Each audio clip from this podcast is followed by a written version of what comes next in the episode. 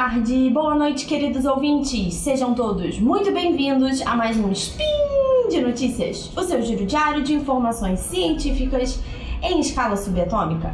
Meu nome é Isabela Fontanella e hoje, dia 27 Coroniano. Meio preocupante esse nome, hein, gente? Do calendário Decátria, mais conhecido como dia 25 de março, falaremos de política e economia internacional. E no programa de hoje, a Arábia Saudita derruba o preço do petróleo e tem efeito dominó nos mercados financeiros. Speed Notícias.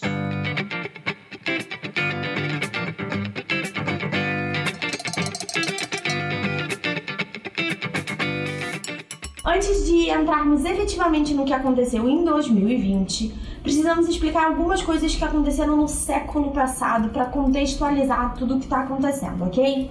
Em 1960, os maiores produtores de petróleo da época, liderados pela Arábia Saudita, resolveram se unir na chamada Organização dos Países Exportadores de Petróleo, que conhecemos como OPEP. E o principal objetivo deles era controlar a oferta e os preços do mercado de petróleo. Então, ao invés de eles ficarem brigando para produzir mais e conseguir mais preço, eles se uniram. Com isso, esse grupo formou o que chamamos de cartel. A ideia é de quando os produtores influenciam diretamente o mercado porque eles combinam preços e quantidade de produção. Ao longo dos anos, outros países começaram a desenvolver grandes indústrias de petróleo, o que também foi o caso da Rússia. E a OPEP começou a incluir os russos nas negociações de preço da, da organização como um todo. Chegamos então a 2020 e a OPEP+, como ficou conhecido o grupo dos países da OPEP a Rússia, se reuniu para discutir o cenário de preços de petróleo que estava acontecendo no final de fevereiro, começo de março, uma queda causada pela redução da demanda internacional, principalmente da China, que hoje é o maior importador de petróleo do mundo tudo isso causado pela paralisação praticamente total da economia causada pela epidemia de coronavírus. A proposta da Arábia Saudita nessa conversa era de que os países da OPEP cortassem a produção em cerca de 1,5 milhão de barril por dia. Isso faria com que os preços da commodity se elevassem. Mas essa proposta não foi aceita pela Rússia. Ainda não está muito claro o motivo russo para negar a proposta que claramente seria benéfica com o um aumento de preços de petróleo. Mas há quem diga que isso foi uma forma dos russos tentarem sufocar a indústria de gás de xisto nos Estados Unidos. Para quem não sabe, alguns anos atrás os Estados Unidos se tornaram o maior produtor de petróleo do mundo, devido a essa produção através de gás de xisto, que perfura a terra, causa algumas explosões, é muito ruim também ao meio ambiente e que é uma enorme produtora de petróleo. Mas como ela não é simplesmente para furar né, os, os poços, ela tem toda uma estrutura, ela tem custos de produção extremamente elevados e a maior parte das empresas tem grandes dívidas com os bancos americanos e mundiais. Logo, preços baixos no mercado de petróleo poderiam levar toda essa indústria americana à falência. Há também diversas considerações políticas de aliados, como é o caso da Venezuela, mas a verdade é que o governo russo não deu detalhes da sua posição para negar o acordo com a OPEP. Contrariada, os árabes resolveram então abrir uma guerra de preços para tentar forçar a Rússia a voltar à mesa de negociações com a OPEP. Não só a Arábia Saudita não diminuiu a sua produção, como aumentou e ofereceu descontos no preço do barril. Isso levou o barril de petróleo a cair 31% nas bolsas no mundo inteiro no primeiro dia após o anúncio, que foi o dia 9 de março. O resultado de tudo isso foi uma enorme incerteza nos mercados financeiros, que tiveram só a menor queda desde a crise de 2008. Tudo aconteceu no primeiro, no primeiro pregão, no dia 9 de março, que foi logo depois da notícia do OPEP que saiu durante o final de semana. Só para vocês terem noção, os principais índices americanos caíram cerca de 7%. O Dow Jones caiu 7,79%, Nasdaq 7,29%, o índice S&P 7,64% e o índice Ibovespa aqui no Brasil caiu 12,17%, tendo um que a gente chama de um circuit breaker, quando o mercado cai 10%, há uma paradinha nas negociações para dar uma acalmada nos ânimos, tá? Você pode estar se perguntando se o impacto nos mercados financeiros é causado só pela crise do petróleo. Na verdade, não. É causado por uma série de incertezas que veio criada aí desse cenário todo de petróleo mais coronavírus. Então, algumas dúvidas que a gente não sabe responder e a gente não vai saber responder até realmente as coisas desenrolarem é: até onde vai essa guerra de preços de petróleo? A Rússia garante que tem estoque para manter essa, essa briga de preços por muito tempo. Qual é o país que vai ser mais afetado e quais vão ser as consequências disso? Quais os impactos na economia e na produção global que já está afetada pelo coronavírus? Qual vai ser a real dimensão disso? E qual é o tamanho de uma possível crise de crédito que é causada pela redução das fontes de financiamento, mais a possível quebra, a possível quebra de uma série de indústrias de produção de gás de xisto nos Estados Unidos.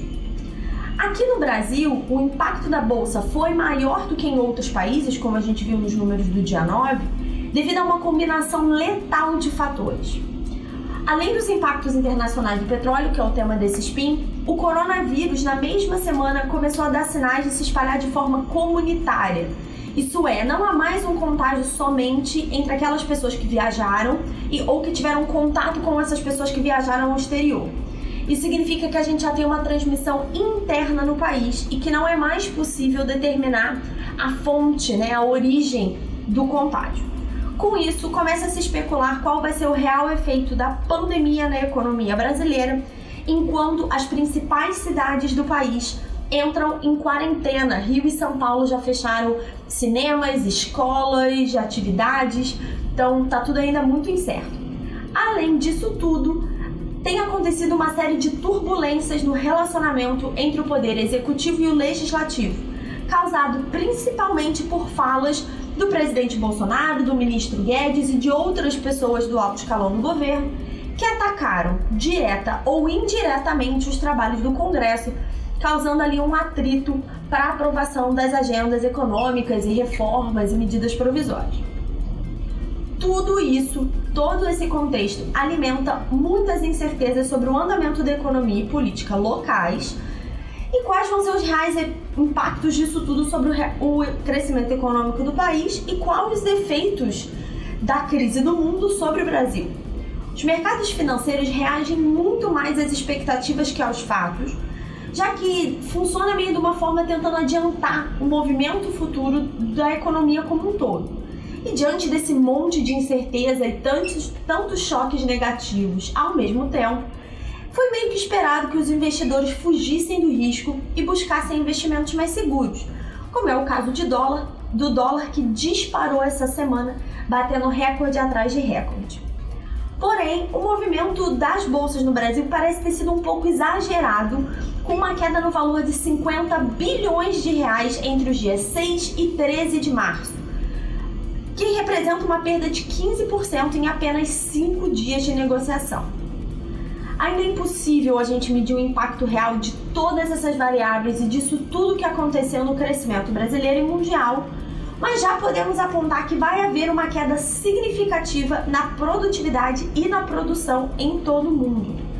E quanto mais tempo durar o ciclo do coronavírus, que está em momentos diferentes no mundo, né? Então, na China começa a dar sinais de estar tá mais perto do final do ciclo e uma retomada da economia. Na Europa encontramos o pico do contágio e aqui nas Américas como um todo o começo ainda do ciclo. Mas é muito claro que a economia mundial vai sofrer. Alguns países, como os Estados Unidos, já anunciaram grandes injeções de dinheiro na economia para tentar reverter um pouco dessas perdas, mas parece que é um pouco tentar tapar o sol com a peneira. O desespero ainda é bem grande. Houve uma melhora nos mercados na sexta-feira, mas ainda tem muita incerteza e muita coisa que a gente ainda não sabe o que vai acontecer. Então fiquem ligados aí nos próximos spins para acompanharem o desenrolar de toda essa confusão aí na saúde, no petróleo e na política nacional e internacionais. E por hoje é só, galera. Se vocês quiserem continuar esse debate sobre os efeitos do coronavírus e do choque do petróleo sobre a economia mundial, vocês podem ir até o post desse episódio no portal Deviante e comentar. Lá vocês também encontram links que ajudam a entender um pouco melhor toda essa situação. E é importante lembrar que esse podcast só existe por conta dos nossos lindos padrinhos e madrinhas. Para se tornar um deles, basta contribuir para o patronato do SciCast no Patreon, Padrim ou no PicPay. Um beijo e até amanhã!